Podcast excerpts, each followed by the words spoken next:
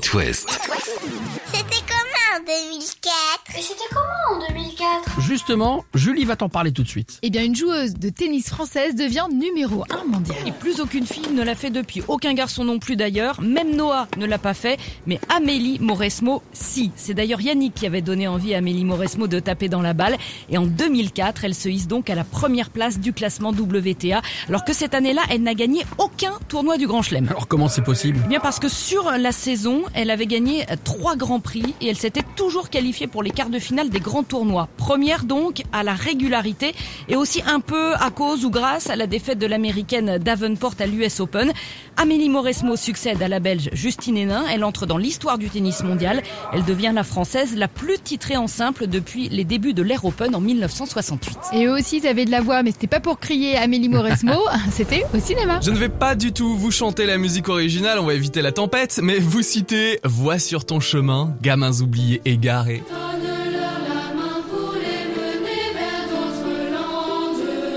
En 2004, on découvre Les choristes, réalisé par Christophe Baratier, qui réalise le plus grand nombre d'entrées cette année-là, avec plus de 8 400 000 billets vendus au guichet de cinéma. Faut savoir que c'est l'adaptation d'un film des années 40, La cage au rossignol de Jean Dréville. Et dans Les choristes, on retrouve Gérard Jugnot, François Berléand, le jeune Jean-Baptiste Monnier et Can Merad. Ils sont comment les gamins exactement? On a pas nés. Le film est nommé 8 fois au César. Il remporte celui de la meilleure musique, du meilleur son aussi. Et de l'autre côté de l'Atlantique, eh bien les choristes plaisent aussi, puisque le film est nommé deux fois aux Oscars. Ça ne vous donne pas envie de le re-re-re-regarder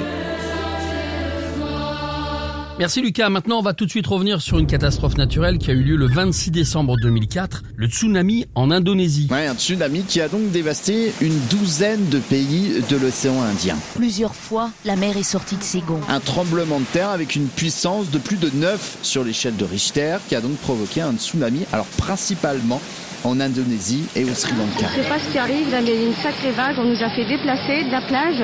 Il y a un mur de plus de 30 mètres de haut qui atteint les plages indonésiennes en premier, avec 170 000 morts. Suivront la Thaïlande, l'Inde, Singapour et le Sri Lanka. Au total, 230 000 morts et disparus. On dirait un raz-de-marée. Les villages, les villes, les maisons, les hôtels sont dévastés. Des images qui avaient d'ailleurs entraîné euh, un véritable élan de solidarité mondiale. Il s'agit là euh, d'une des pires catastrophes naturelles de l'histoire. 2004 toujours, le 5 juin précisément, le premier mariage homosexuel à Bègle, mais un mariage illégal. Oui, mariage célébré près de Bordeaux par le député maire de Bègle, Noël Mamère. Au nom de la loi, je déclare Pierre Jean-Luc Bertrand Charpentier et Pierre Simon Stéphane Chapin unis par le mariage. Le député maire a même été euh, sanctionné. Oui, euh, Noël Mamère a été donc suspendu de ses fonctions de maire de Bègle pendant un mois.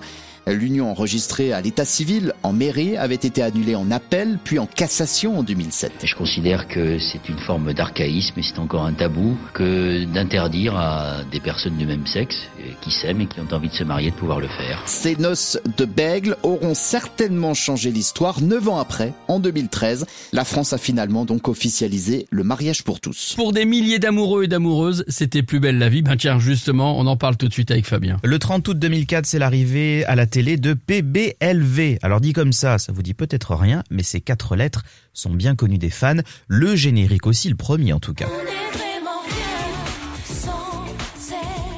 PBLV, et oui, pour Plus belle la vie, en cette année 2004, France 3 tente un pari, mettre un feuilleton quotidien à 20h.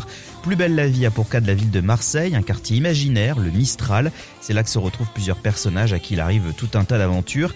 Particularité de ce feuilleton, les épisodes racontent les événements du jour de leur diffusion. Par exemple, l'épisode diffusé le 24 décembre, eh bien ça parle de Noël. D'où la possibilité pour ce feuilleton de coller à l'actualité à l'ère du temps. Chaque semaine, 5 épisodes sont tournés. Oui, mais est-ce que le succès a été tout de suite au rendez-vous? Alors là non, hein, clairement non. La première semaine, on est à peine à 7% d'audience, en dessous du million. Il faut dire qu'en 2005, les JT de 20h sont encore très puissants, mais très vite, la mayonnaise va prendre, si je puis dire. En 3 mois, Plus belle la vie engrange 1 million de téléspectateurs, record atteint en novembre 2008, plus de 6 millions de fans devant la télé.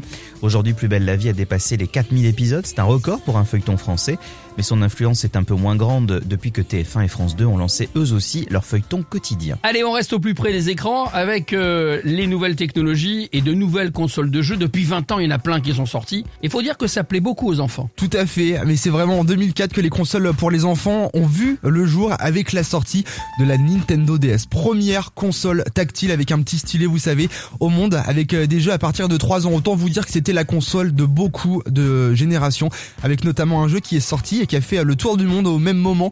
Vous le connaissez sans doute, hein, c'est euh, bien sûr Nintendo. Alors on avait le choix entre trois versions, il y avait le Labrador, le Caniche et le Tekel également. Alors c'était vraiment le combo ultime hein. pour être trop cool quand on était petit. Il fallait la Nintendo DS et Nintendo le jeu où on pouvait brosser du coup, laver et jouer avec son petit chien virtuel. La Nintendo DS c'est aussi l'un des plus gros succès commerciaux hein, de la boîte avec des millions de ventes dans tout le monde. C'est la Nintendo Switch qui a détrôné ce record. On en reparlera un petit peu plus tard. On continue de parler de records pour cette année 2004 avec les garçons et la musique. Pierre, Baptiste et Sylvain. Chaque année à sa tragédie musicale, 2004 n'y échappera pas.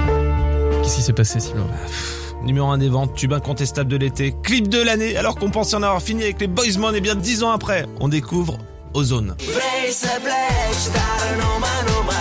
Ah mais moi j'adore ah, Drago Stadinte, mortel. Bon, il serait pas décent de passer plus de temps sur ce type de musique, genre Camaro, Femme Like You, si, gros carton. Bah, bien sûr, attends, mais, en boucle Camaro, évidemment. Non, non, je balaye et puis on passe à un groupe américain qui fera parler de lui avec Funk.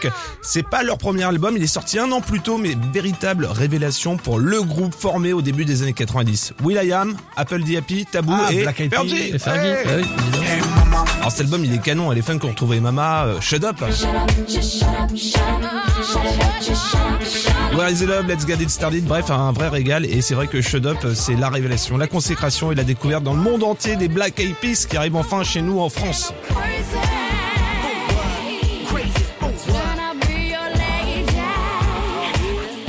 Merci beaucoup les gars et à tous. À la prochaine année. C'était comment? À retrouver en podcast sur itwest.com et sur toutes les plateformes.